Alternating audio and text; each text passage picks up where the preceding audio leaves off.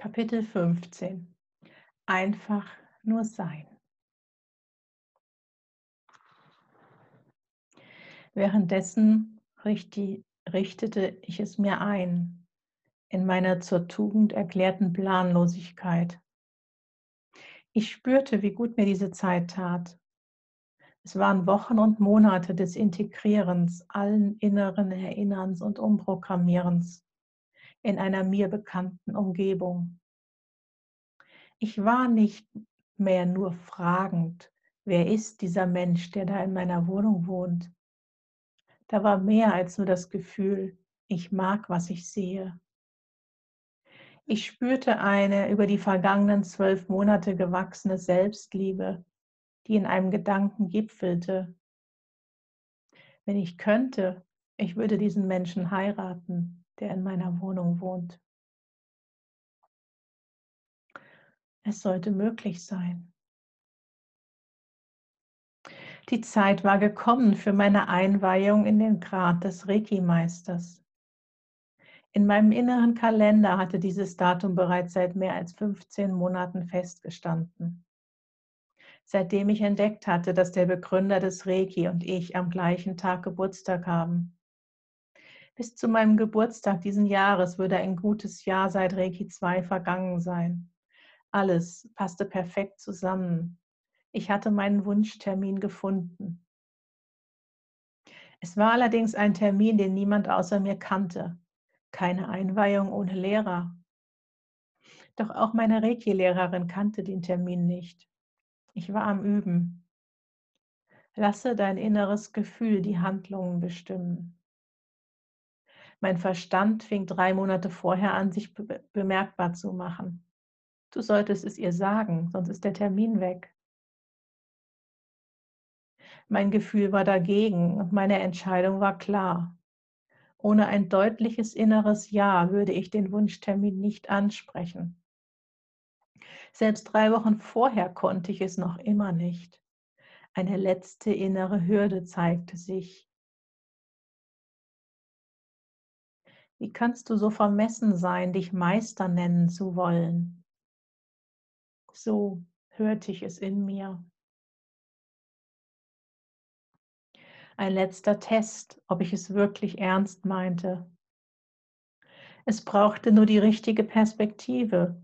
Ich schaute zurück, zurück auf mein Leben und all die Jahrzehnte, die ich immer nur Kampf genannt hatte. Mit diesem Blick konnte ich irgendwann sagen, ich habe mein Leben gemeistert. Ich darf mich Meister nennen. Elf Tage vor dem Termin war ich bereit. Dem Universum zeigend, dass ich es ernst meinte, hatte ich Wochen zuvor bereits Urlaub beantragt. Jetzt brauchte nur noch meine Reiki-Lehrerin Zeit haben und derselben Meinung sein wie ich, dass ich bereit sei. Keine Frage, dies alles sollte genau so sein. Am Geburtstag des Begründers von Reiki, an meinem Geburtstag, durfte ich diesen nächsten großen Schritt gehen, der meine Anbindung an meine innere Führung so sehr verstärkte. Am Abend vor dem großen Tag fühlte es sich freudig und stimmig und nach Wunscherfüllung an ich würde mich heiraten. Ankommen wollen im einfach nur Sein. Das war der Schlüssel gewesen, mit dem ich die Tür zur Reiki hatte öffnen können. Von Anfang an war mir dieser Satz wie eine Erlösung meiner Vergangenheit erschienen. Seit dem ersten Lesen hatte ich mich darauf hinzubewegt. Statt des alten Ich war nicht, sollte dies die Richtung und das Ziel sein. Einfach nur sein. Mit der Einweihung war ich angekommen im äußeren Status der Reiki-Meisterebene. Mir war klar, dass damit die Reise nicht zu Ende, das Ziel noch nicht erreicht war. Es war ein Meilenstein auf dem Weg, der es mir mit verstärkter Anbindung leichter machte, weiter an meiner eigenen Entfaltung zu arbeiten. Und wie um das Muster der zusätzlichen Boni zu den Einweihungen zu komplettieren, wieder einmal mehr durfte meine Reiki-Lehrerin zur Übermittlerin eines himmlischen Geschenkes werden. Mit dem geführten Auflegen ihrer Hand auf meinen Rücken fand an diesem Tag auch das große Kapitel meiner Rücken- und Nervenschmerzen ein glückliches Ende.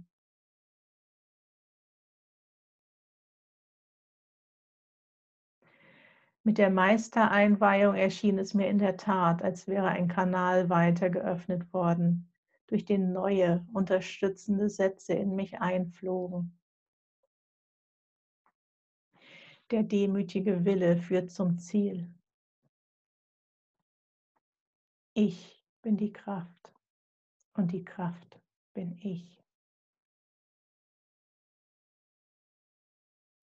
Die schon bekannte Aussage, lass mich ein Engel sein. Als Engel kann ich den Himmel auf Erden bringen, erfuhr eine Erweiterung. Durch einen äußeren Impuls, sich selber das zu schenken, was man sich wünscht, oder eben der Welt all das zu schenken, was man sich für sie wünscht, formulierte ich um. Lass mich den Himmel auf Erden bringen. Lass mich den Himmel auf Erden leben. Einer plötzlichen Eingebung folgend führte mich ein Ausflug nur Wochen nach der Einweihung erstmals in die Abtei St. Hildegard bei Rüdesheim. Ein Ort, zu dem es mich seitdem regelmäßig zieht und den ich zumeist mit neuen Erkenntnissen verlasse. Damals, bei meinem ersten Besuch, hörte ich nach dem Verlassen der Kirche die folgenden Worte in mir die Aufhebung der Trennung in der Dualität. Es fühlte sich irgendwie wichtig an und hatte etwas von einer Aufgabe an sich. Wochen später erst konnte ich diese Worte mit meinem Wunsch, den Himmel auf Erden zu leben, in Einklang bringen. Die Aufhebung der Trennung in der Dualität, das ist der Himmel auf Erden der Himmel als Synonym für Liebe und Frieden, die Dualität als die Bezeichnung für die Erde, die sich genau dadurch auszeichnet, durch ein Leben in der Dualität. Damit kann diese nicht verschwinden. Das Gefühl der Trennung jedoch, an dem können wir arbeiten. Die gefühlten Gegensätze auf Erden überwinden und in Einklang bringen, um den Frieden auf die Erde zu holen. Das sagte mir dieser Satz.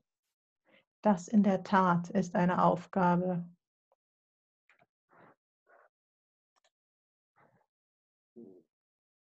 Die Aufhebung der Trennung in der Dualität. Der Satz löste keinen Aktionismus aus. Durch die Verknüpfung mit dem Himmel auf Erden wuchs jedoch seitdem tief in mir eine Klarheit heran, dass alle weiteren Impulse mich in genau diese Richtung leiten würden.